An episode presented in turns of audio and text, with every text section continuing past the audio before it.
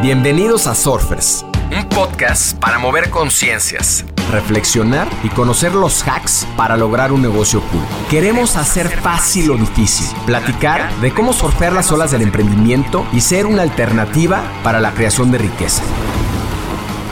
Surfearemos este backside con invitados que se atrevan a tomar las olas retadoras, que nos ayuden a replantear la forma de emprender y apalancar la tecnología para ser más libres, plenos y felices. Hoy cuando miras los números de América Latina, 3 de cada 4 personas con discapacidad no tienen un empleo. Entonces, eh, esto implica que más de 30 millones de personas hoy, al momento de tener una discapacidad, están fuera del mercado laboral. Hoy hay más de mil millones de personas con discapacidad en el mundo y en combinado tiene un poder de compra de más de un trillón de dólares al año. 80% de las discapacidades se adquieren en edad laboral y nos toca ver cómo cambia rotundamente la vida de una persona en el momento de adquirir una discapacidad, donde su vida tal como la conocía ya no existe más. La discapacidad no define a la persona, es solamente una característica más. Una plática que sin duda da para una segunda parte. Gabriel Marcolongo nos platica de su emprendimiento incluyeme.com, así como del dolor que aqueja a más de 85 millones de latinoamericanos y particularmente de 60 millones que no tienen empleo. Un gran conversador y conocedor de su propósito e impacto que pondrá a pensar a más de uno sobre los cambios que habría que hacer en nuestras empresas y en nuestra mentalidad de cara a este desafío. Estamos en nuestro backside número 12 con un emprendedor que trata de hacer las cosas bien para que sus hijas vivan en un mundo mejor. Un trotamundos que ha caminado por más de 80 países. Alguien que decidió tomar el reto de un dolor que impacta a más de 85 millones de latinoamericanos y que quiere convertirse en un referente mundial de inclusión social. Nuestro backside hoy será Inclusivity Washing. En esta ocasión nos acompaña Gabriel Marcolongo, Estudió en la Universidad Tecnológica Nacional en Buenos Aires, ha tomado cursos de formación en Babson, Stanford, entre otras. Es John Global Leader del Foro Económico Mundial e invierte en emprendedores en Latinoamérica. Trabajó para Procter y después de 10 años de mundo corporativo decidió emprender. Ha compartido escenario con grandes figuras tecnológicas y hasta de la realeza. Un padre y esposo consciente con un ímpetu transformador. Bienvenido a Surfers, mi querido Gabriel. Muchísimas gracias, Roger. Un placer estar aquí. Muy contento de recibirte. En un capítulo podcast con Philip Wilson, nos platicaba acerca del greenwashing, que es esta práctica que usan las empresas para poder eh, aparentar tener, en este caso, una empresa sustentable. ¿Está de moda contratar personas con capacidades diferentes? Ojalá fuera una moda contratar a personas con, con discapacidad. Creo que todavía falta un montón por hacerse. Y hoy cuando miras los números de América Latina, 3 de cada 4 personas con discapacidad no tienen un empleo. Entonces, eh, esto implica que más de 30 millones de personas hoy al momento de tener una discapacidad están fuera del mercado laboral. Ahí, digo, ojalá fuera una moda y, ojalá sobrase el trabajo para las personas con discapacidad. Hoy tristemente no, no es una realidad. Y adquirir una discapacidad parece ser un ticket al desempleo, con lo cual hay, hay muchísimo por hacer ahí. Eh, sin dudas, como estamos hoy versus hace 10 años, que es cuando comenzamos inclusion.com, el programa es mucho mejor. O sea, hoy se habla del tema, como, como tú bien dices, y, y hay, entendemos cada vez más vocación de, por lo menos, entender por parte de las empresas de qué se trata. Sin dudas, hay, hay mucho para hacer aún y, eh, y en eso estamos, en, tratar de que eh, sea un tema que está en agenda, de que las empresas que quieren hacerlo de forma genuina eh, puedan hacerlo bien y que no quede solamente en buenas intenciones. En la plática previa me comentabas el tema de que creciste en un lugar complejo y que de alguna u otra manera las cosas aparentemente desconexas se terminaron uniendo. ¿Me podrás platicar un poquito más a qué te refieres con esto? Bueno, no sé si Argentina sería un lugar complejo per se. este, cuando ahora lo, ahora lo es. Ahora lo es. Analizas nuestra economía, parece serlo. Eh, nada, yo, yo creo que, que, soy una persona muy privilegiada en, en cuanto a, mi historia de vida y tal vez hay una frase de, de, Steve Jobs que dice, no, no puedes unir los puntos hacia adelante, pero sí hacia atrás. Y creo que todo lo que me tocó vivir de alguna forma me hizo llegar hasta acá hoy, ¿no? Eh, en mi caso, ah, me, crié en una casa donde Eh, tuve padre, madre que, trataron de, transmitirme el valor del trabajo. Se trabajaba hasta muy tarde en, la casa de mis padres. Ellos volvían generalmente después de las 10 de la noche de, trabajar. Eh, con lo cual, tal vez me tocaba eh, preparar la comida en casa y cocinar para, para mi hermana y esperar a mis padres con, con la comida hecha desde pequeño y hoy creo que me gusta cocinar y quienes me conocen dicen que soy bastante bueno en la cocina y creo que esa escuela sirvió bastante. Em, y, también me tocó no ser ajeno a, las dificultades que tiene una persona con discapacidad al momento de buscar empleo. Em, cuando yo era chico, mi papá empezó a ser licenciado en economía, le tocó perder su, su empleo, él es completamente ciego de un ojo, tiene el 50% del resto visual del otro y tal vez me tocó vivir en carne propia las dificultades de dos lados, ¿no? Desde la persona con discapacidad, en este caso mi papá, para poder proveer para su familia y, llegar a entrevistas donde al momento de, ver la discapacidad de, él, eh, quien entrevistaba con lo primero que se quedaba era con, con aquello que le faltaba, ¿no? Y, y no con que frente a él o esa persona estaba una persona que le decía en economía, que tenía un estudio de posgrado, que había trabajado en el Banco Central de la República Argentina y, aún así le costaba un montón poder volver a, conseguir un empleo. ¿Cómo afecta eso a, la familia? En el caso de, la depresión que, implicaba para él, esto, ¿no? El, no poder proveer para, su familia, verlo frustrado por, la situación. creo que, que tal vez eh, habiendo tenido la posibilidad de, de emprender el no ser ajeno a esa realidad, un poco lo que te marca es eh, la posibilidad de decir, che, acá tal vez esto que le pasó a mi papá, cuántas más personas le pasa y, son un poco los números que, te contaba al principio, ¿no? Es, hay, hay muchísimo por hacerse y ojalá podamos vivir en, un mundo donde una empresa como la mía, como Inclusion.com, no, no tenga que existir, ¿no? Donde sea lo mismo conseguir un empleo o no, tengas o no tengas una discapacidad. Platícanos de Incluyeme, que es esta aventura, esta startup en la que iniciaste hace ya varios años, hoy con 2.500 personas empleadas, 600 empleadores en varios países. ¿Qué es Incluyeme.com?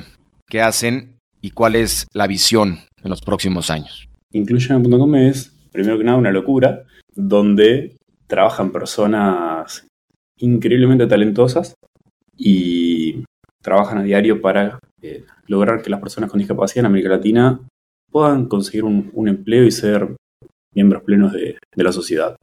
¿Qué significa esto? Es, eh, es una empresa que trabaja por la inclusión social y laboral de, las personas con discapacidad y como te decía, en, América Latina hoy estamos trabajando en 11 países de, la región. No importa el país que, analices, tres de cada cuatro personas con discapacidad no, no tienen un empleo y trabajamos haciendo fundamentalmente varias cosas, ¿no? pero fundamentalmente dos. Una es trabajar en lo que es activamente la mejora de la empleabilidad de las personas con discapacidad. Desde hace tres años empezamos a, trabajar activamente en, formaciones que tienen lógica de ser online y en un corto periodo de tiempo, con lo cual lo, que buscamos es formar para el empleo. Es decir, no formar por formar, sino que haya un empleo que te esté esperando al final de la etapa de formación. Em, eso por un lado y, y por otro es Trabajamos con, como bien decías, más de 600 empresas que lo que hacen es buscar talento de personas con discapacidad y lo que hacemos es conectarlas con eh, más de 230.000 personas con discapacidad que activamente se encuentran buscando empleo. Entonces, trabajamos con una empresa que, por ejemplo, no sabe nada sobre lo que es discapacidad, en eh, primero darles un diagnóstico para que puedan tener números y tomar decisiones basadas en, datos y no en percepciones, de, mira, es así como se compone tu, tu empresa, tienes tantos colaboradores con discapacidad trabajando, atiendes a tantos clientes con discapacidad que tal vez no lo tenías mapeado, luego contamos de qué se trata discapacidad, de que no se trata una discapacidad y llevamos adelante capacitaciones desde el equipo de liderazgo de la compañía hasta, diría, cualquier persona que, trabaja en la organización y luego ahí sí conectamos con, vacantes que, en este caso tienen en cuenta las necesidades de, todas las personas y empiezan a, trabajar en base a sus posibilidades. ¿no? La, la idea con la cual siempre trabajamos es Así como estás como organización, ya puedes incluir un montón de personas con discapacidad. No hace falta que tires abajo un edificio y lo construyas de cero, eh, que es muchas veces el pánico que hay. No, bueno, oye, acá me hace falta una rampa, un baño adaptado, esto, el otro. Pero así como estás, ya puedes hacer un montón. Empieza por ahí y, y para el resto siempre tiempo. Se dice fácil 11 países. Eh, francamente, es algo importante. ¿Cuál ha sido el reto para llevar, incluyeme, a, tantos países de la región? Los retos. Eh, te diría que eh, es un camino donde hemos aprendido mil cosas, ¿no? Y por un lado sabíamos que al momento de, de arrancar, que la problemática era global, ¿no? Y particularmente en América Latina había muchísimo por hacerse y que era un, sector que no venía usando mucha tecnología para, resolver problemas sociales, entonces por eso ahí empezamos a, a, trabajar con tecnología y, también estaba claro que si nos quedábamos en Argentina el mercado era muy pequeño y no íbamos a poder escalar, em, además de inestable, ¿no? Desde que comenzamos, para darte un número, es, tuvimos más de 20 depreciaciones de nuestra moneda de más de un 40-50% en, menos de tres días. Pasamos por... Y América Latina en general, digo, es, es un lugar donde todo aquello que lees en los libros de economía y política te pasa. Eh, no sé, nos pasó de, llegar a, una charla en Perú y que justo nadie sabía quién era el presidente porque estaba uno poniendo preso al otro. En Chile, que parecía un país como súper estable después de las protestas que hubieron, parecía que, bueno, ok, no, no era tan así y hizo que hasta el día de hoy se, se un montón de cosas como, como sociedad. Yo no, no hay un país simple para, para accionar. Tal vez ahí de, los aprendizajes es América Latina es mucho más similar entre países y mucho más distinto entre países de, a la vez de, lo que nos imaginamos. las formas de, hacer negocios son completamente distintas. Siempre cuento que yo iba a las reuniones en México, año 2015, donde empezamos a lanzar y eh, allá operaciones y me iba de las reuniones diciendo, fue la mejor reunión que tuve en mi vida. Qué bueno esto, podemos hacer esto, y, y hacía follow-up y decía, sí, sí, podemos hacer esto y esto, hasta que en un momento fue, bueno, y pero, ¿vamos a hacer algo? Porque me venís diciendo que sí a todo y dice, no, me agarré un amigo mexicano y me dice, mira, culturalmente acá no se dice que no. Eh, y fue como, ah, ok, era por eso que me iba tan feliz de las reuniones. Y así, digo, con cada mercado, me acuerdo de tratar de girar un pago al exterior en Perú y que nos digan, ah, bueno, mira que acá tenés que dejar el 30% de este pago como retención de impuestos y decís, ay, habíamos hecho toda la finanza, todo el centavo y, los contadores se olvidaron de, esa pequeña retención y fue como, bueno, ok, corrimos todo un proyecto a pérdida y así como que te, pasa de ir aprendiendo un montón de cosas también en, lógicas de, tiempos de las empresas. También me acuerdo que en Chile estábamos muy acostumbrados a ir a ver tres, cuatro empresas en el día, moverte de un lado al otro, y, está todo bastante concentrado dentro de una zona de Santiago y podías hacer eso. Quise hacer lo mismo en, México y me dijeron, no, una está en Santa Fe, otra está en Reforma y pasé dos horas en, un auto para llegar. Tuve una reunión que arrancó media hora tarde, tres horas literal para volver, con lo cual dije, ok, el tráfico en la Ciudad de México no, no es chiste y y aprendí a cómo bajar el ritmo la fuerza porque iba a llegar tarde a todas las reuniones o a concentrar en reuniones que pasaban a un lado, reuniones que pasaban en el otro. También después yendo a, a Lima, una ciudad más pequeña, que dije, bueno, acá cuán complicado puede ser el tráfico y lo mismo, fue como dos horas esperando para moverme, así que nada, vas aprendiendo también de, de la lógica y, y, también muchas veces la, eh, otra cosa es las asimilitudes o mejor dicho las asimetrías entre la misma empresa entre un país y otro. Nos pasó de ser nosotros quienes presentábamos a, gente que estaba haciendo un trabajo otra vez increíble en un país y en el otro no lo conocían dentro de la misma empresa. Entonces llegábamos a un mercado diciendo, ah, bueno, mira, venimos haciendo esto súper bueno en Argentina, esto súper bueno en Chile, esto súper bueno en México, en Colombia. Llegábamos a, a otro país y decían, mira, no tengo idea de cómo estás hablando. dice, pero son la misma empresa. dice, no sé quiénes son. Y bueno, mira, esta, preguntarle a tal persona, preguntarle a tal otra, y cada empresa es un mundo y cada país va a su ritmo, ¿no?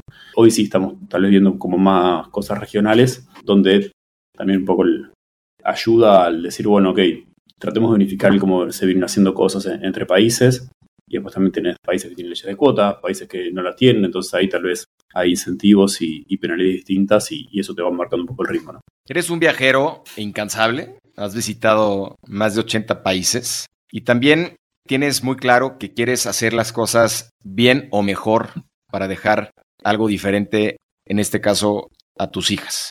¿Qué has aprendido en este camino de viajero? ¿Qué te llevas de estos países? ¿Qué te llevas de estas historias para poner este granito de arena y hacer un mundo mejor?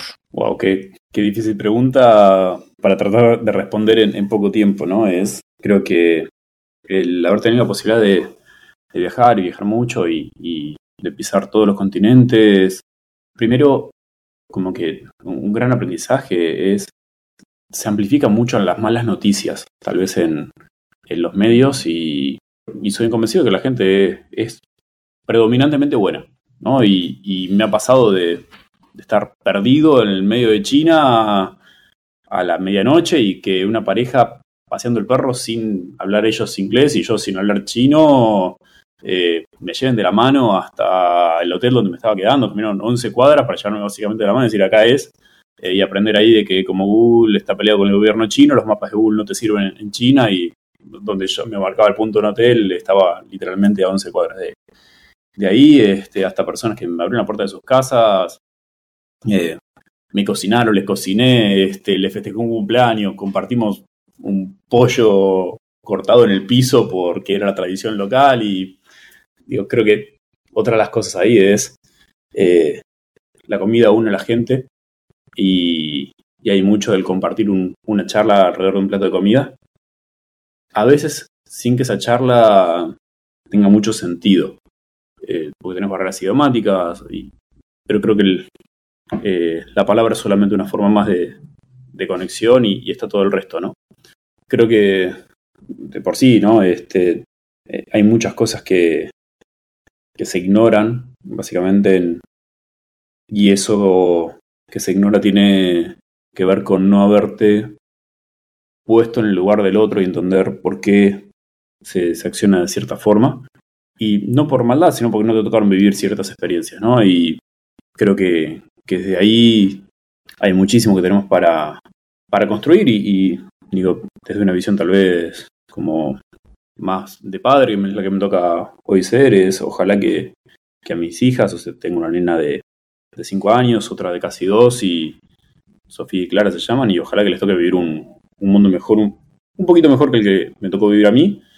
Las noticias no, no irían ahí con, con el lado más optimista de eso, o sea, pero creo que cada generación le, le tocan sus desafíos y, y que están, estamos cada vez más conectados y eso tal vez permite derribar ciertos miedos o, o, ciertos prejuicios. Y también entender, ¿no? Del quién sos. Y hay veces que te toca viajar para entender de dónde venimos, quiénes somos. O sea, yo venía de viajar de mochilero en el sudeste asiático, caminábamos por todos lados, comimos en la calle, llegamos a África, íbamos a caminar desde donde nos quedamos hasta el Apartheid Museum en, en Johannesburgo y me dicen, ¿qué haces? Digo, salgo a caminar. Y me dicen, vos no podés caminar, sos blanco. Y, y ahí entendés qué, qué, significa, qué significó el apartheid, qué significó mil cagadas que, que se hicieron y, y, todavía un montón de, de cosas que, que pasan.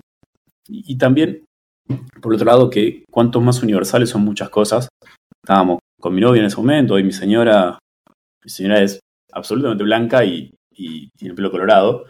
Y estábamos en Zimbabue en un supermercado fuimos a comprar agua, salimos y nos rodean 15 personas locales y básicamente me dicen, ¿qué haces vos acá?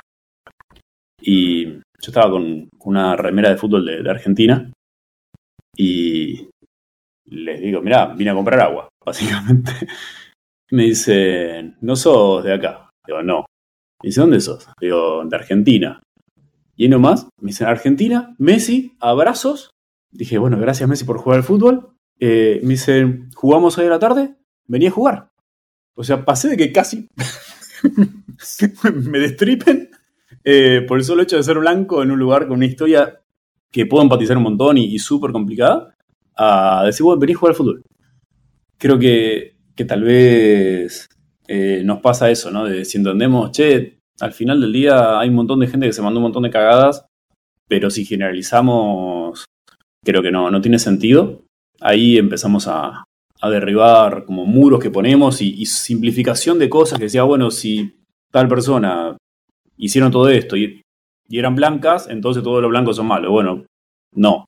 O a la opuesta, ¿no? En Estados Unidos y pasan un montón de cosas terribles hacia eh, la población negra y dice, che, también, ¿no? O sea, me, me pasa de, de, tener un amigo que trabaja en una multinacional en Chile, fuimos juntos a, a comprar a un supermercado en, en Reino Unido, salimos, a él le piden el ticket y a mí no. Y salimos caminando juntos. Y decís, dale, O sea, contame por qué él es sospechoso. Eh, digo, creo que nos falta como mundo entender, tratar de dejar las etiquetas para los frascos, sino para las personas. Y es súper complicado.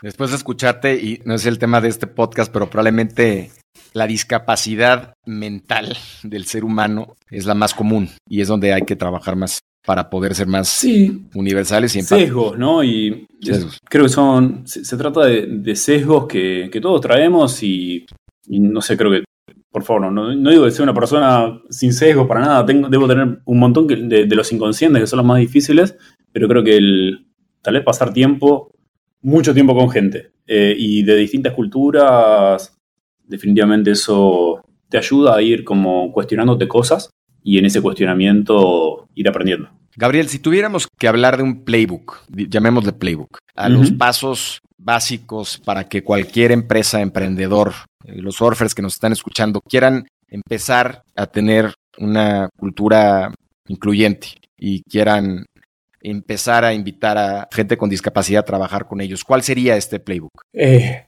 muy buena. Te diría, si tienes una empresa donde tienes empleados, digo, porque hay muchas, hoy cada vez más eh, emprendimientos unipersonales, etcétera, pero digo, si tienes una empresa donde tienes empleados, trata de, conocer quiénes son esas, esas personas. ¿Y qué implica el conocer eh, quiénes son esas personas? Es, por un lado, y yendo específicamente a lo que es discapacidad, es, nos pasó de, trabajar en una empresa que tenía 500 colaboradores y nos decía, bueno, no tengo personas con discapacidad trabajando. Digo, te apuesto que sí. No, cero, ninguna. Y bueno, mira, es importante que corramos este diagnóstico porque probabilísticamente vas a tener personas con discapacidad. No, no tenemos. La única forma de resolverlo fue decir, bueno, te damos nuestros servicios gratis si nos dejas preguntar y la respuesta es cero. O sea, es no hay. Y ahí finalmente, bueno, nos dejaron preguntar y tenía un objetivo de contratar a siete personas con discapacidad ese año y se reportaron 15. Y decís, ah, bueno, o sea, sí teníamos, nunca preguntamos y si preguntabas bien, te ayuda a entender, bueno, quiénes son esas personas y, sobre todo entender si la discapacidad es una barrera a la persona para llevar adelante su trabajo. Está mucho, muchas veces el miedo de decir, bueno, si cuento que tengo una discapacidad, ¿qué pasa luego, no? Que hace lo que se llama el disclosure de la discapacidad. ¿Y ahora? ¿Qué sigue? ¿Me van a, me van a mirar distinto? ¿Voy a perder mi empleo? Ahí es primero el preguntar y cómo. Digo, eso primer escenario es entiende cuán diversos son tus colaboradores, te va a ayudar un montón a tomar decisiones basadas en, datos y no en percepciones. Y otra, tal vez súper importante, es entender si tienes dentro de tus colaboradores personas que dentro de su grupo familiar hayan personas con discapacidad y tal vez tengan que tenerlas a cargo. Con lo cual, eso tal vez implica mil ajustes razonables distintos hacia la persona que hoy tienes trabajando en tu empresa, pero que eh, está tal vez al cuidado de, alguien con, con, una discapacidad. Entonces, cuanto más conozcas, mejor. Después, te diría, si no tienes colaboradores a, cargo y, eres un freelancer y trabajas tal vez en tecnología, bueno, cuanto más accesibles hagas las cosas, va a ser mejor para tu trabajo y, mejor para más personas, ¿no? Es muchas veces, no sé, escribir un, posteo, poner una imagen y que la imagen tenga el texto alternativo, no solamente le mejora eh, la vida de una persona ciega que está entendiendo, bueno, de qué se trata esa imagen que pusiste, sino que también te mejora lo que es indexación en Google, con lo cual de vuelta hay, como un premio en, ser accesible, ¿no? Y una vez que, conoces, y, otra, ahí volviendo al caso de, la empresa, ¿no? Como Playbook, que es, bueno, tienes que hacer algo con esa información. Y está bien no saber qué hacer.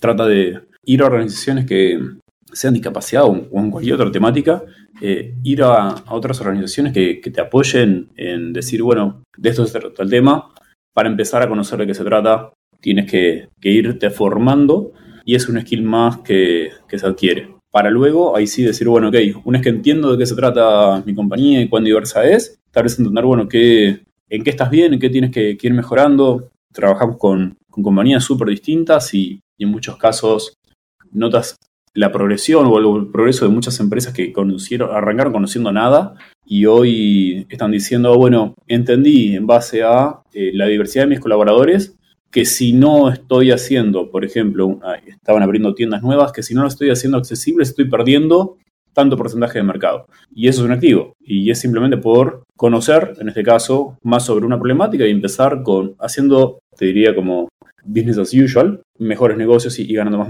posibilidad de mercado. Particularmente lo que son personas con discapacidad. Hoy hay más de mil millones de personas con discapacidad en el mundo y en combinado tienen un poder de compra de más de un trillón de dólares al año. Esto es un mercado mayor al de China que está siendo desatendido. Digo, y otro número que hay es, se generan o, se crean más productos para mascotas que para personas con discapacidad. Con lo cual ahí hay muchísimo por, por hacerse. Por favor, no tengo nada contra las mascotas. Digo, amo mi perro y todo, pero hay, hay mucho por, por atender. Un mercado que está súper desatendido. Ya mencionabas, y yo al principio también del podcast, 85 millones de personas hay con discapacidad en Latinoamérica. Tres de cada cuatro están desempleadas, lo que nos lleva a un mercado aproximado a sesenta y tantos millones de personas. Platícanos más el panorama de esta situación, de este dolor. Platícanos de las empresas que están participando con ustedes. Platícanos de las instituciones que están trabajando en esta problemática y del gobierno. ¿Cuáles son las iniciativas que has visto? Por supuesto, están en 11 países, cada país es, es un mundo, pero ¿cuál sería, cómo pintarías esta dimensión de, este dolor que vivimos en Latinoamérica? Ok, arranco de la más compleja a las más simples. Gobierno, así ya me meto de una en el tópico más complejo. En distintos países hay obviamente distintas realidades y, en muchos casos tanto las personas con discapacidad como las empresas, tienes lugares donde el gobierno es un facilitador de hacer que cosas vayan mejorando y en otros casos tienes que trabajar a pesar de un gobierno, ¿no? Eh, y lo que hace es o irte frenando o irte acelerando eh, pasos. Particularmente América Latina, si lo tienes que dividir a nivel legislación, tienes como dos claros ejemplos. Unos gobiernos que van eh, por lo que se llama ley de cuotas, que implica que si tienes más de X cantidad de colaboradores, tienes que reservar eh, empleos para personas con discapacidad. Y, ejemplo, no sé, en Chile tienes más de 100 colaboradores, necesitas que una persona de cada 100 posea una discapacidad, o sea, tienes una cuota del 1%. En Uruguay tienes una del 4%, en Perú, dependiendo del tamaño de tu empresa, puede ser del 3%, Panamá del 4% y así vas como país a país yendo con distintas cuotas. Y hay otros países que van por el lado de los beneficios impositivos. Que es decir, bueno, si vas a contratar a una persona con discapacidad, te voy a bajar impuestos. Que es más el modelo de Estados Unidos. ¿Qué problemas tienes tal vez eh, en, lo que es América Latina? Es las leyes de cuotas copian legislación europea, donde en Europa predominantemente tiene este tipo de ley de cuotas. Lo que no copiaron fueron 30 años de educación inclusiva. Entonces, ahí hay muchísimo por hacerse en el lado de la academia, ¿no? Y hoy el problema que, está en los países con cuotas es, bueno, ya las personas que eran empleables y poseían una discapacidad, el digo de empleables es, tienen las habilidades que muchas de las empresas con las cuales trabajamos, que son empresas multinacionales, estaban buscando contratar, bueno, ya están empleadas. ¿Cómo hacemos para que el resto pueda mejorar su empleabilidad y, conseguir un empleo? Y ahí hay muchísimo por, hacerse. Otro de los problemas es que muchas veces en, los estados también se pusieron una ley de cuotas. Ahora, el estado generalmente es el juez y parte en esta ley, entonces cuando preguntas, bueno, ¿quién es el principal no cumplidor de una ley de cuotas? Es el Estado. Y sin embargo, muchos lados van a, exigir a los privados que cumplen. Entonces, los privados dicen, bueno, se me hace muy difícil, ¿tú cómo vienes? Y dicen, no, bueno, no, no sé, no tengo información. Eh, y ahí hay bastante por, por hacerse, ¿no? Y sobre todo, bueno, en el caso de privados, en muchos casos está bien claro el costo de no cumplir, en el Estado no está eso y falta mucho por resolverse. Desde el lado de las empresas, te diría que en muchos casos es el empezar a saber de qué se trata una discapacidad o no se trata de una discapacidad y, ahí notas mucha progresión de, desde que comenzamos hasta hoy, donde cada vez es un tema que está más en, eh, dentro de, de la mm, agenda de muchas empresas, ya sea porque grandes fondos de inversión a empresas que cotizan en la bolsa de Estados Unidos. Dicen, bueno, dame tus indicadores de, sustentabilidad y, van ahí tanto reportes ambientales como, como sociales y, penalizan o premian en base a, cómo estés reportando. Y en contextos donde hay cuotas es, bueno, tengo un costo reputacional de no estar cumpliendo una cuota, ¿no? Te llevo tal vez a lo que implicaba un eh, disability washing eh, al principio y, tu pregunta es, nos pasó y, te pasa esto en países donde tienes cuotas, que es, si no haces las cosas bien, el costo de hacerlas mal puede ser muy alto. ¿Y qué significa esto? Es una empresa en, Chile agarra al director de finanzas y dice, ¿cuánto me cuesta no cumplir la cuota? Bueno, tres salarios mínimos. Y dijo, perfecto, contratemos a todas las personas que nos hacen falta acá, que tengan una discapacidad, un certificado, les pagamos un salario mínimo a cada una y que estés en su casa. A mí ni me interesa que vengan a la oficina. Ya está. Financieramente, check. Rompiste todo. O sea, seguir a la persona que tiene una discapacidad es, bueno, mira, yo te voy a dar un, soborno por que te quedes en tu casa y básicamente me, cuentes que estás acá trabajando. Ah, te voy a pedir que vengas por si cae una inspección y tus tareas es nada. Y al resto de los colaboradores lo que estás como perpetuando es alguien con una discapacidad no puede trabajar. Bueno, rompieron todo. Esas cosas, por suerte, duran poco y fue un escándalo, explotó por los aires, etc. Que eso desde el lado de las empresas, entonces ahí te diría que el incentivo es hacer las cosas bien y lleva tiempo. Una de las cosas que, muchas veces pasa es cuando hablamos con empresas que están contratando personas con discapacidad, dicen, bueno, y sobre todo hacen las primeras contrataciones, dicen, acá tienes ahí todo bien. Y decís, bueno, eso es lo que todos queremos con cada contratación que tenemos. Ahora, si alguna vez en tu vida contrataste gente, vas a ver que, A, la gente complicada, tenga o no tenga una discapacidad, etc. B, puede salir mal. Entonces, quítate presión porque puede ser que la persona no sea por el puesto, que el manager sea malo, que el equipo de trabajo no esté preparado o que la persona no, no dé el perfil. Ahora, si tomas como varios pasos y, te enfocas en que el proceso salga bien, bueno, mejoras las, las probabilidades de éxito. Pero muchas veces está como el temor de, bueno, si esto no sale bien, no podemos contratar a ninguna persona con discapacidad. Decir, bueno, quitarle presión al, proceso, ¿no? Eh, es como decir, bueno, voy a contratar a alguien que, tenga canas. Si a quien contrata canas no es la mejor persona que. Bueno, los canazos afuera. Y decís, bueno, carajo, ¿no? Es una característica más de la persona, la, discapacidad o, las canas, ¿no? En este caso, siendo obviamente no coherente con, lo que estoy diciendo, ¿no? Pero es quítale un poco la, presión a, la persona. Y de cara muchas veces a las personas con discapacidad, te diría que pasan varias cosas. Primero es 80% de las discapacidades se adquieren en edad laboral y nos toca ver cómo cambia rotundamente la vida de una persona en el momento de adquirir una discapacidad, donde su vida tal como la conocía ya no existe más. Entonces tiene lo que se llama un duelo de tu discapacidad, al momento de adquirir una discapacidad, de enfrentarte a una nueva realidad y decir, bueno, ¿y ahora qué hago? ¿Cómo logro llevar adelante mi vida con que, cambió rotundamente versus lo que era? Y hay mucho de reentrenamiento, reeducación y, aceptación, sobre todo de esta nueva realidad, algo súper complejo. Por otro lado, también temas formativos. Muchas veces es, bueno, perdí mi empleo, que, o sea, adquirí una discapacidad, perdí mi empleo, me cuesta mucho volver a conseguir un empleo y me siento fuera. ¿Cómo hago para, para volver a, entrar en ritmo? Y, en muchos casos te encuentras con que, dices, bueno, pero para formarme necesito plata. Y no puedo acceder a un, a un empleo años, tal vez.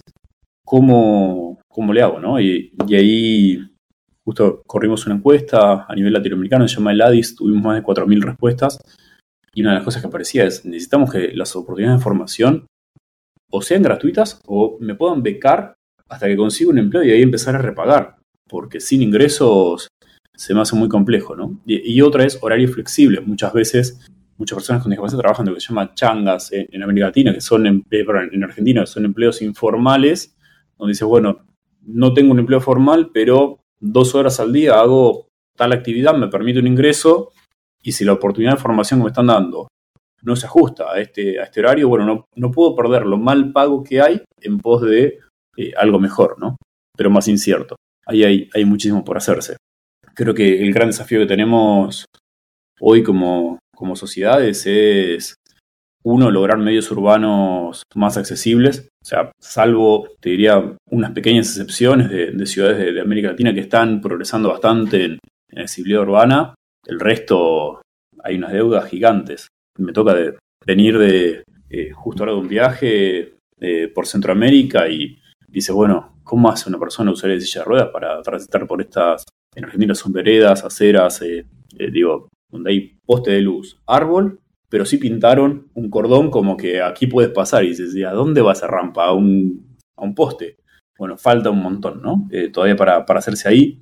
Medios de transporte públicos que aún, no sé, Ciudad de México, por donde la mires, una, una ciudad gigante, el metro de la Ciudad de México no es accesible. Y para no ir contra una ciudad per se, digo, el de Buenos Aires tampoco, el metro de Nueva York tampoco y el de Londres tampoco. Digo, ahí, ¿cómo puede ser que ciudades, dame la ciudad más rica del mundo? Digo, Nueva York que tenga un sistema de metro que están diciendo, ah, bueno, recién para 2030 lo vamos a hacer accesible. Bueno, hasta tanto, las personas con discapacidad tienen que pagar un impuesto que es, ok, tengo que viajar un Uber para poder trasladarme, ¿no? Es, se llama el Disability Tax, que es, si tienes una discapacidad, todo te es más caro. Bueno, eso tiene un costo, ¿no? Y, Y cuando sacas el número de la, de la exclusión, ahí hay muchísimo por todavía en deuda ante las personas con discapacidad. Para algunos de los empresarios o emprendedores más prácticos, mencionabas hace rato en algunos países beneficios fiscales. Además de ser genuino, el emprendedor o el empresario, ¿qué beneficios podría estar esperando quizá en algunos de los países por participar de la inclusión? Mira, si estás en, si quieres, en, Argentina, eh, todo lo que son cargas sociales, un colaborador con discapacidad, se paga la mitad el primer año y el 25% se te viene como descuento el segundo año de la persona. Tienes la posibilidad de hacer pasantías para personas con, discapacidad, eh, que hace que no pagues cargas sociales por seis meses. Eh, y de lo que es la prestación total de, de la persona, puedes ahí eh, deducir eso como un aporte adicional del pago de ganancias de tu empresa. Cuando sacas el número, básicamente te sale gratis la contratación de una persona con discapacidad por los primeros dos años. En México tienes algo parecido ante el SAT, donde eh, tienes la posibilidad de hacer deducciones adicionales de, impuestos ante la contratación de, personas con discapacidad trabajando. Eso existe. Ahora, mi opinión es no funciona. Y no funciona porque básicamente es tan distinto lo que tienes que hacer si tienes un colaborador con discapacidad versus un colaborador sin discapacidad, que dices, ¿sabes qué? En lugar de meterme en toda esta burocracia, te contrato como una persona más y, ya. Hay ahí bastante otro país, Honduras, mismo beneficio. O sea, Honduras tiene ley de cuotas y beneficios. O sea, te doy con, el garrote, pero además de premio, ¿eh? Raro. Bien, buenísimo. Dices, perfecto, están los beneficios. Van a la implementación. Y una empresa dice, estoy controlando a estas personas, díganme el código en el cual lo registro. No había código. Nadie lo había reglamentado. Eh, entonces dice, bueno, ¿para qué están las leyes? Falta. Digo, hoy no. Sí, donde tiene tal vez los mayores beneficios, te diría que es equipos diversos de trabajo te, generan mejores resultados de negocios. Y no lo digo yo, hay un estudio de, Accenture donde dividió a, todas las empresas que cotizan en el índice eh, Standard Poor's 500, S&P 500, y lo que las separó fueron dos grupos. Aquellas que contrataban activamente personas de distintos grupos vulnerables y, aquellas que no lo hacían. Consistentemente son un 30% más rentables aquellas empresas que contratan, en este caso, poblaciones eh, vulnerables o desfavorecidas. Estudio de Accenture, después les, paso el, link si quieren para la, footnotes. Digo, hay un, un premio a ser cada vez más inclusivo y eh, te desarrolla otras habilidades como, manager, como CEO. Definitivamente eso, eso está y, eso pasa. Y la otra es, toda empresa creo que tiene como misión ganar dinero. ¿no? Ahora, si la empresa fuera una persona, es, bueno, vos como persona te necesitas respirar. ¿no? Y, el dinero es el oxígeno para una empresa. Venimos a este mundo a hacer algo tal vez un poco mejor que solamente respirar. Y como empresa creo que tenemos esas responsabilidades, ¿no? De decir, che, además de ganar dinero, ¿qué hacemos? O sea, ¿y de qué me siento orgulloso de estar haciendo? Y no hace falta ir a pintar un jardín de infantes, que te desenfoca completamente de lo que es tu, empresa. Y donde, te pasa de muchas veces empresas que dicen, bueno, hoy es el día de la comunidad, vamos, pintamos un jardín de infantes, pones a ejecutivos súper calificados a pintar de una forma horrorosa un, jardín de infantes, que ya tiene 10 manos de pinturas antes que que dieron otras empresas que también fueron con un programa corporativo a, pintar el jardín infante, dice, no te pido que hagas eso. Perdón, y que para hacer un reporte de sustentabilidad talan 50 bosques y te lo entregan en un papel hermoso. Decís, no, no hace falta eso. O sea, haz lo que sabes hacer, que es hacer negocios. Ahora, esos negocios hacerlos de la mejor forma, forma posible. Si tienes una tienda, trata de entender de que tus empleados o tus colaboradores entiendan cómo dar una atención a una persona con discapacidad. Ahí vas a ganar mercado. Porque te aseguro que si, tu tienda sabe atender a una persona con discapacidad, generalmente la tienda de al lado no. Entonces, por el solo hecho de dar una buena atención, ganaste clientes. Y si además de eso querés contratar a, personas que vengan de distintos grupos vulnerables, vas a aprender un montón. Pero un montón en serio. Y eso te va a hacer mirar a tu negocio de una forma completamente distinta. Y que esa misión eh, y esa forma de, ver tu negocio de una forma distinta, generalmente te va a ayudar a, a ganar más mercado. No hay forma de que eso no pase. Ahora, ¿Es más difícil? Y sí. ¿Lleva más tiempo? Sí. ¿Se repaga? Sí. No, no conozco una empresa que sea fácil de gestionar. Digo, va, si la hay, pásenmela porque esto es recontra difícil lo que hacemos. Hacer las cosas bien cuestan, cuestan trabajo, tiempo.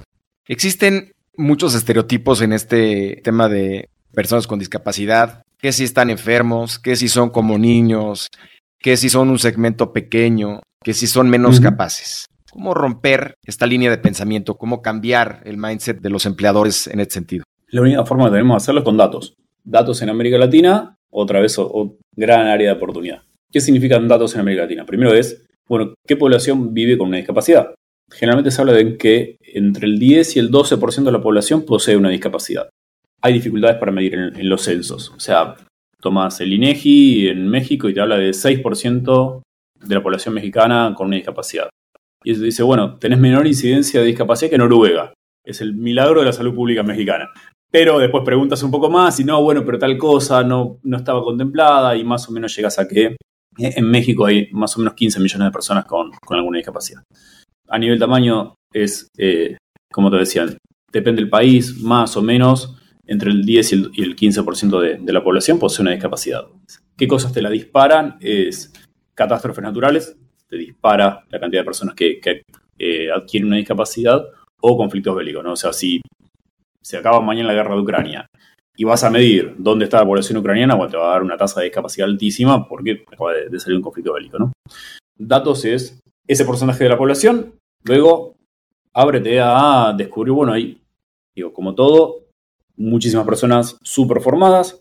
Ahora, cuando vas a analizar dentro de las personas con discapacidad, te encuentras con que todas estas barreras que hablábamos anteriormente, bueno, hacen de que si adquiriste tu discapacidad en una edad joven, tus posibilidades de formarse se van limitando y dependes mucho de cuánto pueda, en este caso, tu familia posibilitarte una buena rehabilitación y apoyos funcionales, es decir, no es lo mismo, o sea, una persona que puede estar en un medio urbano en Toronto con mil soportes que alguien que está en una ciudad del interior de América Latina sin apoyo, sin nada. Bueno, ahí tienes un, montón de, otras barreras. La otra gran consideración es la discapacidad no define a la persona, es solamente una característica más. ¿Qué significa eso? Muchas veces dicen, ah, bueno, eh, las personas con discapacidad son buenas. Digo, mira vos, yo conozco muchísimas personas buenas con una discapacidad y también par de hijos de puta, ¿no? Perdón el tecnicismo, pero, o sea, hay de todo los niños con síndrome de Down son felices. ¿Y por qué? Porque googleas personas con síndrome de Down y aparecen todas personas con síndrome de Down sonriendo. Me pasó de encontrar todo eso, menos en un país de América Latina donde una persona dice, no, bueno, las personas con síndrome de Down son violentas. A la pelota. Y digo, bueno, contame, ¿de dónde sacas esa información? No, porque y se había hecho como viral una historia de eh, una persona que, había atacado a otra. Ok, o sea, magnificaste algo que no hay un dato que digo, si no las cárceles deberían estar llenos de personas con síndrome de por haber agredido a otra. Bueno, no, pasa. Las personas ciegas son excelentes catadoras de vino. Conozco un montón que no le gusta el vino. Sí, conozco un montón de, personas ciegas que le gusta chupar vino, digo, pero no más que otras personas sin discapacidad visual. Digo, creo que algo que, que me enseñó este camino es dar la posibilidad de que muchas personas puedan en este caso con discapacidad, pueden interactuar en medios urbanos y irte ayudando a quitarte como, como estereotipos que, teníamos. Nosotros cuando recién habíamos arrancado decíamos, ah, bueno, una persona sorda puede estar respondiendo chats online y, total no necesita oír y debe ser buenísimo para eso y descubrimos que no, que una persona sorda no adquiere por vías naturales el lenguaje, escriben sin usar conectores muchas personas, en este caso completamente sordas. Entonces, las respuestas eran malas. Y bueno, reaprendamos. Y fue entender qué se tenía que usar, cuáles ajustes habían que hacer, etc. Creo que, vuelvo a esto, es aprender, aprender, aprender y entender que, tal vez no por poseer una discapacidad sos y completar con puntos suspensivos como, como quiera la frase, ¿no? Hay algunos frenos que el empleador, el emprendedor puede poner frente a la intención de participar de este proceso de inclusión. Uno de ellos es la productividad, ¿no? Es la pregunta de si son más o menos productivos. El, el, pensar en las adecuaciones que mencionabas antes, que habría que hacer en la organización y cuánto cuesta. Y probablemente el cómo hace fit en la cultura organizacional. Cómo lo van a asimilar los empleados actualmente. ¿Qué nos dirías en este sentido? ¿Cuál sería la realidad de contratar a estas personas en función de estos argumentos? Mira, voy a, si quieres, a productividad, ¿no? Y es si evalúas un pez por cómo trepa un árbol, va a estar jodido. Ahora, si evalúas un pez por cómo nada, tal vez va a estar bien. Es decir, no pongas a una persona ciega a conducir un camión de FEMSA. Te va a ir mal. Ahora, en la medida donde contrates a personas por sus capacidades y donde su discapacidad no sea una barrera para llevar adelante la tarea que tiene que hacer, te va a ir bien. Ejemplo, si contratas a una persona sorda para manejar un Clark en un centro de distribución, que muchas veces son entornos muy ruidosos, dices, bueno, si entreno a la persona, ¿qué debería hacer para ser accesible o para que la experiencia salga bien? Bueno, más que con la persona, ¿qué debería hacer con toda la organización? Donde decía, bueno, los Clarks tocan bocina para avisar que van y eso hace que el entorno sea muy ruidoso. De esta empresa fueron a Japón y descubrieron que no hay bocinas en esa misma empresa. ¿y por qué no tenés bocinas en el centro de distribución? Decía, porque es ruidoso, le decían los japoneses.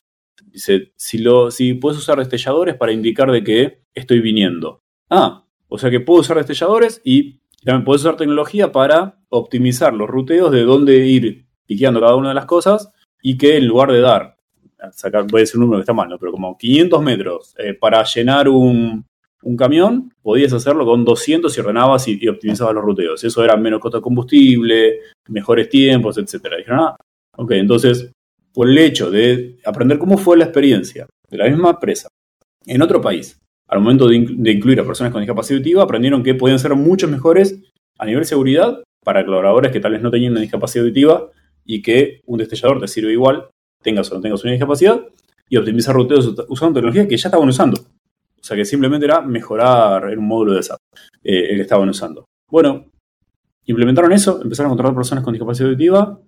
No hubo, eh, en este caso, ningún tipo de, penalidad en la performance y a raíz de esto mejoraron la performance del centro de distribución en general. Digo, es entender a qué vamos y, a dónde no, ¿no? Em, y en, la medida donde no contrates a alguien que su discapacidad sea una barrera para poder llevar adelante las tareas, perfecto. Y otro ejemplo es con Uber, nosotros hicimos un pilotaje donde tenemos más de mil conductores con discapacidad auditiva en la ciudad de Buenos Aires creando ingresos vía Uber.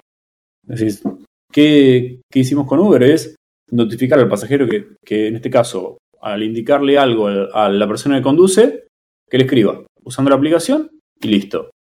La experiencia, mismo cantidad de, ratings, en este caso uno de los top 10 conductores de Uber en la ciudad de Buenos Aires es eh, una persona con discapacidad auditiva. ¿Qué recomendaciones ponen la gente? Me encanta que alguien no me cuente todos los problemas de la economía cuando me subo al Uber. Decís, bueno, esto ya en Argentina sería un montón. Nada, digo, es entender ahí un poco el, a dónde vas. Eh, digo, y, dónde no es una barrera. Vamos a lo delicio. El costo de hacer una obra nueva, accesible versus no accesible, es exactamente el mismo. Subrayo, el mismo. Con lo cual, si quien nos está escuchando va a hacer una obra nueva, hágala accesible de una única vez y no sé, si haces un centro comercial, no solamente es bueno hacerlo accesible para personas que tal vez tienen que utilizar una, silla de ruedas, sino para personas que tienen que llevar una carriola de un bebé o un cochecito de bebé, como se dice en Argentina, y dice, bueno, ok, voy a hacer las compras, voy a, pasear y no tengo que dejar a los niños en el auto, cosa que sería horrible. Haces eso y estás ganando clientes por lo que se llama accesibilidad universal. ¿Qué significa accesibilidad universal? Es aquello que es de simple uso para todas las personas y no que tiene que tener un público particular para que lo pueda usar. Si vas a hacerlo desde cero, arranca así. Y si no, no tires abajo el edificio. Es decir, muchas veces dicen, ah, bueno, pongo una rampa de acceso y ya estoy, y decís, buenísimo, ¿y tus baños? Ah, no, no tiene un espacio para una silla de ruedas. Bueno, o sea, te tengo noticias, las personas de silla de ruedas también van al baño. ¿Qué hago ahí? Y es, bueno, generalmente los baños se van poniendo viejos y todo. Bueno, cuando remodeles el baño, hacerlo accesible. El costo, insisto, es exactamente el mismo y lo hiciste una sola vez y ya te quedó para, para siempre. ¿Qué otras accesibilidades hay? Es tema evacuaciones y, justo en, en, México es todo un tema de, bueno, tengo que evacuar un edificio, suenan las alarmas. Tengo una persona sorda, ¿cómo se enteró? Bueno, primero, puedes si vas a, eh, en este caso, a, cambiar tu sistema de alarmas, puedes poner algunas que además de sonido tengan destellos. Y ahí es bueno para toda la gente, porque hay veces, no sé, tiene zumo, la razón que sea, o justo el sonido no funcionó. Bueno, cuanto más estímulos tengas para hacer la gente que tiene que evacuar, buenísimo. Dos, que me parece muchas veces, bueno, y tiemble cómo se entra una persona sorda. Y de la misma forma entramos el resto, ¿no? Que es, siempre cuando, la primera que, que me tocó estar en un temblor en la Ciudad de México, yo vengo una, soy de Buenos Aires donde no hay temblores. Me ponía loco la tranquilidad de todas las personas mexicanas que estaban a mi alrededor, como siguen trabajando, no, está temblando. Y yo diciendo, esto se va a quedar todo al diablo, ¿qué onda? Este, y era, mirá, y justo tenía dos escritores y una persona sorda. Más tranquila que yo estaba. Y le pregunto, che, ¿qué onda con los temblores? Me dice, no, lo siento igual que el resto. O sea, que se mueva el piso, se lo mueva todo. Digo, para tratar de desmitificar, bueno, ¿y qué hago con...? Nada, de la misma forma. Otro caso decían, bueno, tengo una persona con silla de ruedas que tiene que evacuar el edificio. ¿Cómo hacemos? De la misma forma que evacuarías a alguien que se quebró una pierna jugando al fútbol el fin de semana anterior. O sea, tu equipo de brigada está capacitado para sacar a alguien que o se lastimó porque se le cayó una estantería encima. Bueno, de la misma forma. Arranca con lo que tienes a mano y no tires abajo el edificio. Ahora, si lo vas a hacer de cero, hazlo bien. Cultura es lo que más cuesta y lo que más tarda. Hay formas de medir cultura y muchas veces te pasa el qué buena esta iniciativa de la empresa, ojalá arranque el equipo de al lado. Porque en mi, en mi posición es súper difícil, mi equipo está súper comprimido. No quiero contratar a alguien que me tire abajo la performance del equipo. Nadie quiere. Si hace las cosas bien, no debería pasar eso. Si hace las cosas mal, sí. La única forma de, en este caso, de, cambiar cultura es cambiar el torno de, de dónde se mueve la persona y, muchas veces ayuda a que otros líderes empiecen. Muchas veces comienzan líderes que, poseen personas con, discapacidad dentro de su grupo familiar y dicen, bueno, voy a dar el primer paso. Y una vez que, esas experiencias van pasando y se, normaliza el tener personas con discapacidad trabajando, ya está. O sea, te sientes raro si dentro de tu equipo no, no hay personas con discapacidad. Trabajamos con una empresa de tecnología que tiene más de 200 personas con discapacidad trabajando y muchas van a clientes a, dar servicios. Y al principio tenían el miedo de, bueno, arrancamos en unos equipos. Después fue, fue rotando tanto la gente que iban cambiando por proyectos que los mismos colaboradores que no tenían discapacidad decían, che, ¿por qué en este equipo no hay nadie con una discapacidad? Decía, el manager decía, bueno, déjame ver, eh, listo. Cambió dentro de la empresa la, cultura. Iban a clientes y estaba el miedo, bueno, ¿y cómo lo va a tomar el cliente? No tuvieron ningún tipo de, diferencia entre evaluaciones de clientes que recibían consultores con y sin discapacidad. Listo. ¿Qué termina pasando? Es, hoy trabajamos con muchas personas que eran parte de esta compañía, tecnología, la gente rota para todos lados, que llegan a nuevas empresas y dicen, en la empresa anterior trabajábamos con ustedes que nos daban eh, talento de personas con, con discapacidad, acá no hay nadie. Y me parece horrible. Acá tenés el contacto de director de recursos humanos, gerente general, ya le hablé de ustedes, que me encantaría que empiecen a trabajar. O sea, se, te convierte en una habilidad más. Y te es raro, digo, aprovecho y justo somos dos varones hablando, ¿no? Pero ir a una empresa donde sean todos varones, esto es raro.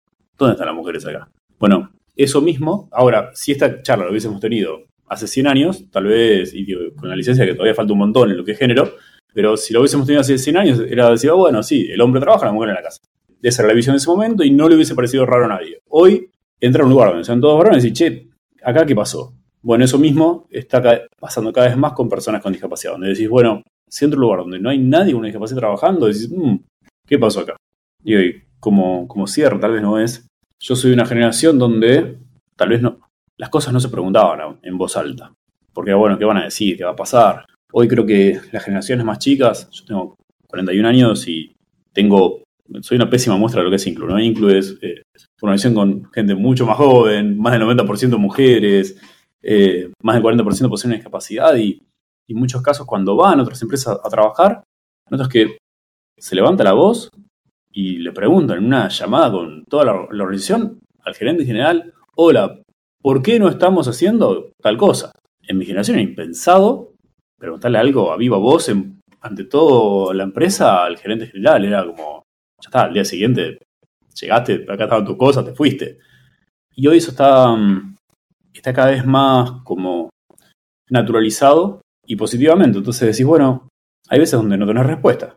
O, ejemplo de una compañía con la cual trabajamos.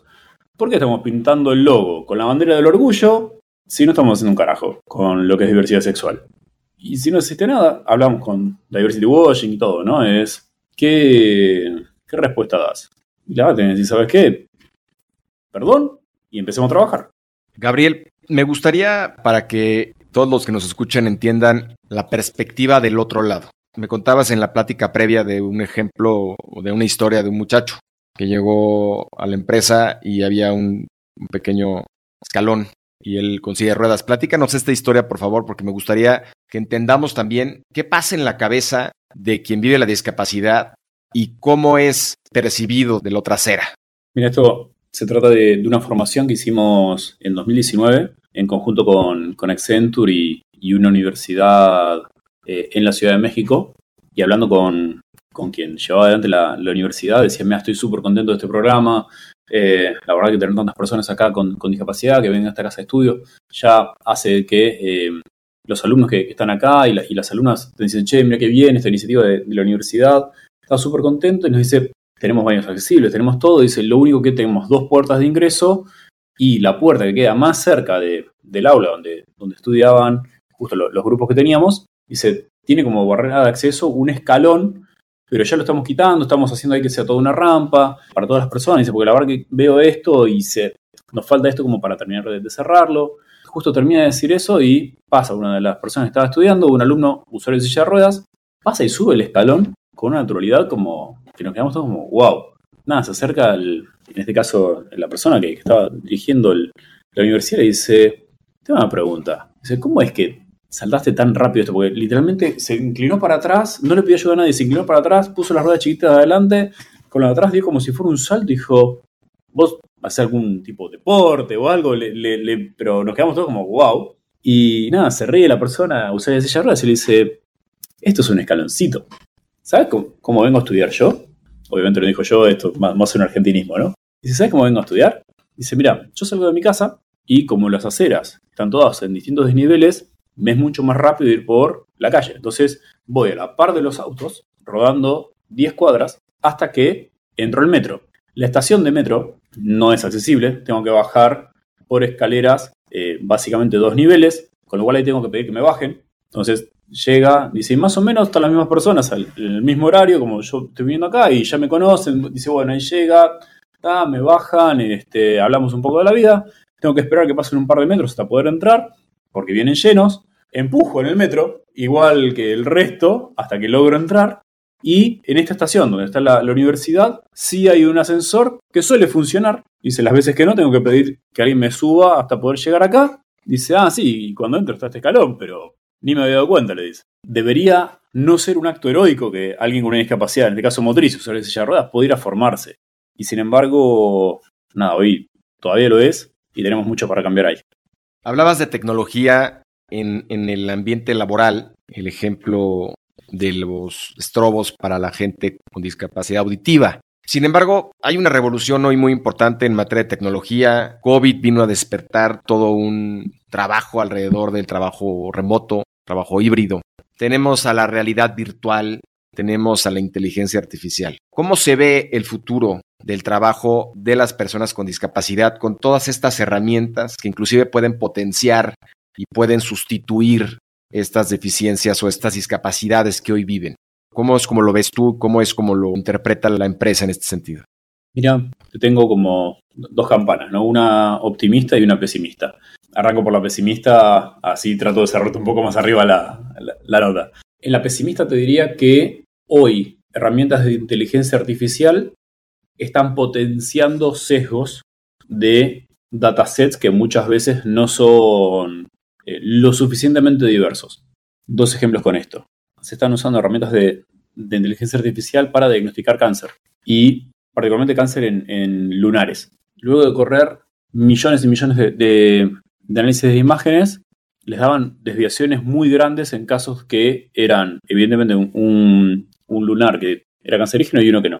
Hasta que alguien agarra, se dice regla en México, eh, algo para medir. Bueno, dice, Pongamos una regla al lado de esta, de, esta imagen. Pon la regla, automáticamente disparaba cáncer. Pon una foto de un lunar que era claramente no cancerígeno, ponía una regla al lado, disparaba cáncer. Dicen, ¿por qué? Y analizaron el dataset que habían compartido y el dataset, por alguna razón, todos los tumores que tenían cáncer, tenía una regla al lado donde estaban midiendo el, eh, tamaño del lunar. Y los que no, no. Entonces, ¿qué hizo la IA? Era decir, ok, si hay una regla, no importa cómo luzca el lunar, entonces cáncer. ¿A qué voy con esto? Es, si usas mal el input, el output definitivamente va, a estar mal. En el caso de usar AI, te pasa exactamente lo mismo y particularmente lo que es empleo, en lo que hacemos nosotros, te pasa. Donde te pasa eso es en decir, ¿qué le muestra el algoritmo a un reclutador? Aquello que le interesa. Entonces, si le empiezo a enviar CVs que tal vez dicen tal discapacidad, tal discapacidad, tal discapacidad, y cuando entrené el algoritmo veía que esos CVs no eran analizados por el reclutador, dejo de mostrarlos. Hoy 70% de los, de los empleos en Estados Unidos, antes de que lleguen a un reclutador, ya están filtrados por AI. Hoy, no, no es algo del futuro. Y jugando con, con lógicas de los algoritmos, aprenden dos cosas. Primero, el código postal donde vivís es muchísimo más relevante que tu carrera universitaria. ¿Por qué? Porque veían que reclutadores no estaban dispuestos a eh, entrevistar a personas que vivían más, como a más de X cantidad de, millas a la redonda donde estaba la empresa. No analizaban nada más. Entonces el algoritmo dejaba de mostrar aplicantes que venían de un código postal distinto o que no estaba cercano a donde estaba el reclutador en este, en este caso eh, entrevistando. Bueno, y lo mismo pasaba con eh, barrios humildes. Entonces te decía, bueno, te apago este barrio. Si total no vas a entrevistar. El problema que tenés con AI es magnificar sesgos e invisibilizás poblaciones si no lo haces bien.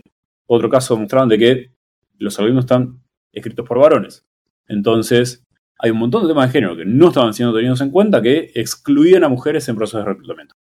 Mucho por, por hacerse ahí. Yendo a. Y, perdón, y realidad virtual.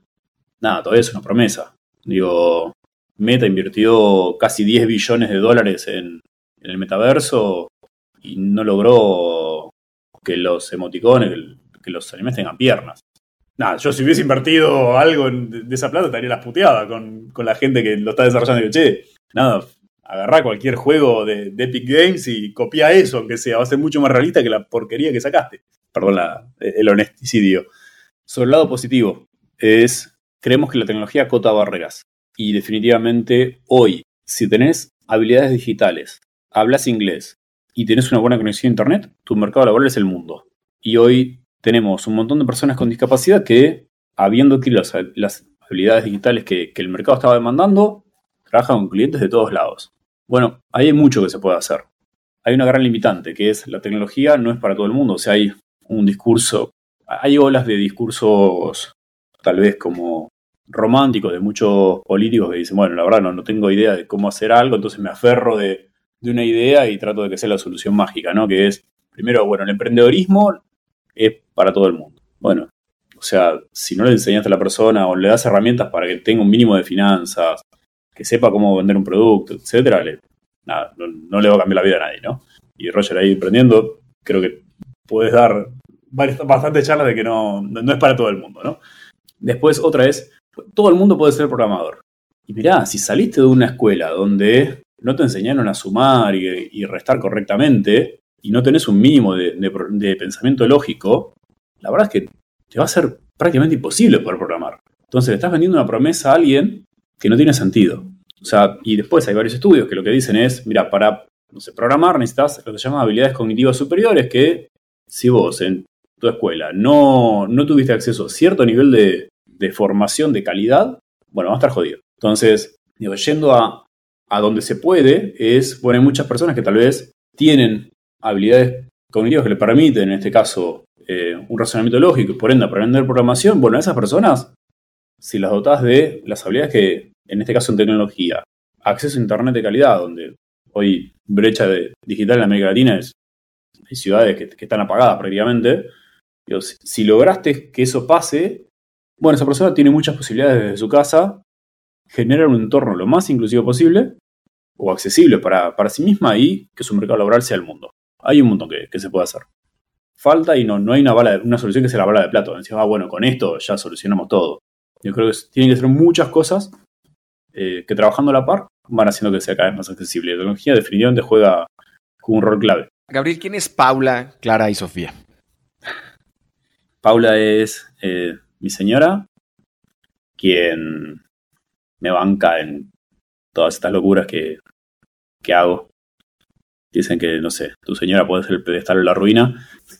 Por ahora viene siendo mi pedestal. Espero que nunca sea mi ruina. Eh, y nada, seguramente va a estar escuchando esto. Así que agradecerle infinitamente por, por el aguante que significa estar al lado de alguien que emprende.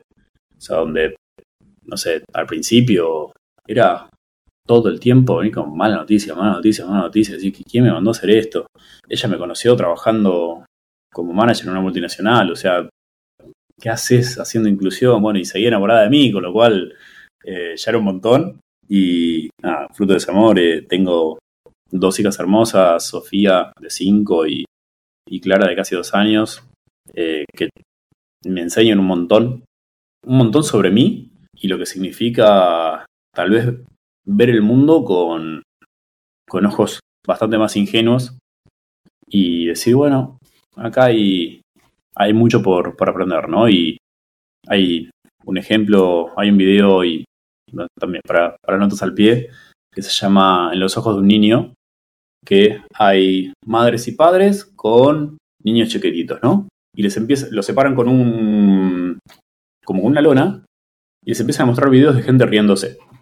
Y la risa es contagiosa. O sea, si nos empezamos a reír, el resto de la gente se, se ríe y gente riéndose, madres, padres, niños, niñas riéndose.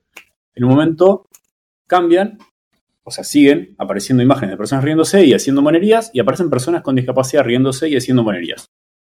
Y mientras los madres, las madres y los padres dicen, no sé si está bien reírme de esto, de alguien con una discapacidad haciendo como monerías, caras, etc., los nenes y las nenas se siguen descostillando la risa. Tanto que se asoman y miran como diciendo, ah, te seguís riendo. ¿Y está bien que yo me ría?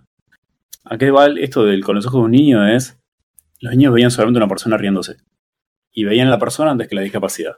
Bueno, de ahí hay un montón, creo que para seguir aprendiendo y que, nada, tengo la suerte de, que las dos locas estas que, son mis hijas me, me enseñen a diario y, y muchas veces me ayuden a, priorizar cosas. Hay veces donde vuelvo diciendo, uh, tengo este problema que no estoy logrando solucionar y, o lo hablo con, mi foro en, en IO, de, mira, estoy con esto, qué sé yo, este, llego y, bueno, vamos a armar esta casita y mido un metro noventa, o sea, termino jugando en una casita donde apenas entro y decís, bueno, y acá está, ¿no? Eh, tal vez era esto el lugar donde tenía que estar y estando dentro de, un castillo de princesas con, una coronita de princesa, es donde digo, ah, ¿y por qué no se me ocurrió tal cosa? Y, ahí aparecen muchas veces las, las soluciones a, eso que, tal vez te, tiene como preocupado por, por mil temas, es decir, bueno,